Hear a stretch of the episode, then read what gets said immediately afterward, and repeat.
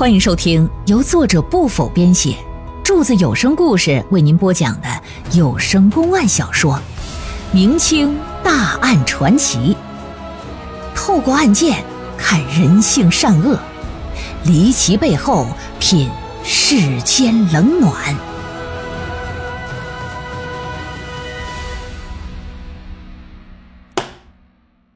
把这东门星和刘玉娘带下去之后。老爷派衙役说：“传唤王婆到堂受审。”来了之后，这老毕太太哪里肯招啊？一口咬定啊，说我自己拿钱办事儿。那他俩人私通，他俩得劲儿了，与我何干呢？老爷一看你这老老登台，你他妈挺不老实是吗？他俩之前受过的刑罚，你也来一遍吧。上家伙！在酷刑之下，王婆是疼痛难忍，只好说了实话怎么回事？杀害刘氏老两口子不是别人，正是自己儿子。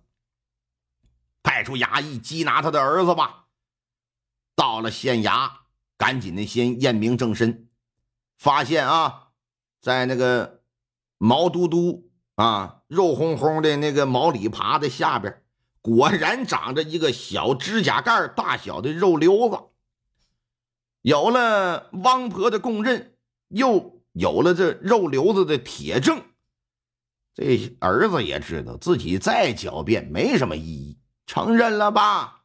之后娘俩呀，你一言我一语的就交代所有事情。据这老太太交代，她从东门星那儿得了五两银子之后，没跟东门星说事情已经办成了。他想的是啥？挣这个钱的机会难得，不能这么轻易的就玩完，所以打算呢再敲一笔。哎，慢慢的，你别着急。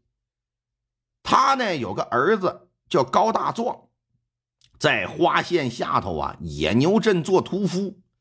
有道是有他妈什么样的父母，就有什么样的子女啊。这当妈的呀，为了挣钱不择手段。啊，什么事都搅和，所以说可想而知，这样的妈不可能教育出什么好儿子。高大壮打小啊就性格暴戾，不服管教，长大之后那就更甚了，娶了两房媳妇都被他打跑了。这小子不光打媳妇，对他妈也不放过。他妈在他跟前要是胆敢忤逆于他啊，轻则被他臭骂一顿，重则上去薅头发就大嘴巴子招呼。甚至有好几次都差点让他给打死，因此这汪婆也挺怕他的儿子。也正是因为害怕，这才想办法呀，给他找了一个当屠夫的差事，让他离自己远一点。但这小子呢，他妈隔三差五的就往县城里跑。不过他可不是说想念汪婆，他回来干啥？找人要钱，要钱无非就是吃喝嫖赌呗。这一天回到县城，当时啊，一看自己的娘没在家，四处翻找钱财，结果在柜子里就发现刘玉娘那只绣花鞋了。一看这鞋，这款式大小，这也不是我娘的。等老太太回来之后，就问说：“这鞋怎么回事？”老太太面对着活阎王，哪敢不说呀？就把东门星交代他的事儿怎么怎么地的就给说了。高大壮一听，当即就动起歪脑筋来，因为他也见过刘玉娘，知道那小妞长得他妈带劲，跟天女下凡似的。他不是说没打过人家主意，只是觉得人家大门不出，二门不迈，爹妈天天跟家，根本没机会。现如今这天赐良缘呢，我何不冒充东门星，我先去睡上一睡？有了这个想法，就毫不隐瞒的跟他娘就说了。王老太太觉得，哎呀妈，这可不行！你这办的是啥事啊？再说这不行啊！可儿子一瞪眼睛，不行也得行了。当天晚上，这小子冒充东门星，来到人窗户台底下，咳嗽三声啊，骗开窗户，扔下绳子，顺着绳子就爬进来，又拿出绣花鞋来，做出了物证来了，之后就把人家给推倒在床。打那天起的，几乎每天晚上都上去和人私会，但这种事啊，想要长时间不被人知道，那不可能。特别是高大壮，人如其名，在床上喜欢横冲直撞的，你再小心，那玩意儿也有动静，吱个吱个吱个吱个的，时间长了就惊动楼下的爹娘了。得知女儿和男人私通，嗯，刘氏夫妻可气坏了。可是这事儿啊，你不能大喊大叫，毕竟姑娘还没出门呢。一旦宣扬出去，不仅家人会是个问题，自己家脸面也就没了。所以在问清姑娘私通对象是个纨绔子弟之后，这就勒令你赶紧和那个东门星断绝来往，并且警告你要执迷不悟啊，我就给你勒死，就当白养活了。刘玉娘就觉得，即便父母没发现，你这样也不是长久之计。现如今偷偷来往三个来月了，也该把双方关系正式定下来了吧？就跟这高大壮就提，说我爹我妈发现了，不允许咱俩再这么来往了。你呀，赶紧上我家里来提亲来吧，把这事就定了。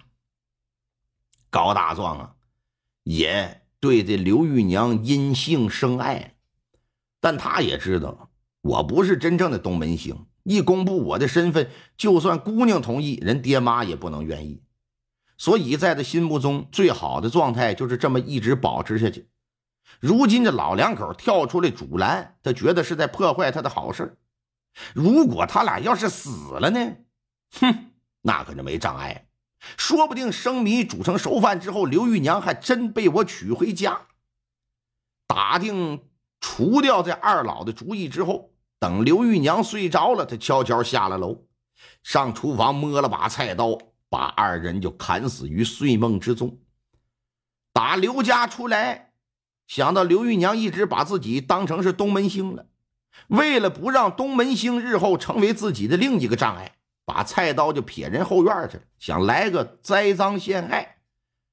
他本以为东门星和刘玉娘判了死刑，这辈子无论如何，这事儿也不知道有人是他干。可万万没想到会有翻案这一天，案件就这么真相大白了。高大壮被判了斩刑，他妈呢，则是被判了杖打一百，坐牢三年。东门星和刘玉娘私通，按理说也应该受到杖刑，但是武则同考虑到他俩先前遭遇了刑讯逼供，又在大牢里待了这么段时间，已经足以代替刑罚。免除刑罚，释放回家。案件查清了，但是如何上报，这玩意儿是个技术活。武则同为了把得罪人的事儿降到最低程度，他搞了一招修改日期，把这桩案件的时间进行了修改，哎，算作是他自己办理的。如此一来，前任知县就会免于刑事责任。这样呢，他就不用得罪朱亮祖那号人了。上级巡抚无非。承担这个书写文书的责任，你要被发现了，结果也就是罚罚俸禄。在人命案前，只承担这样的结果，这无疑是最轻的。而事实上，他这样做效果也是最好的。前任知县是十分感激，巡抚也没生气，因为他损失的俸禄也全部由前任知县买了单。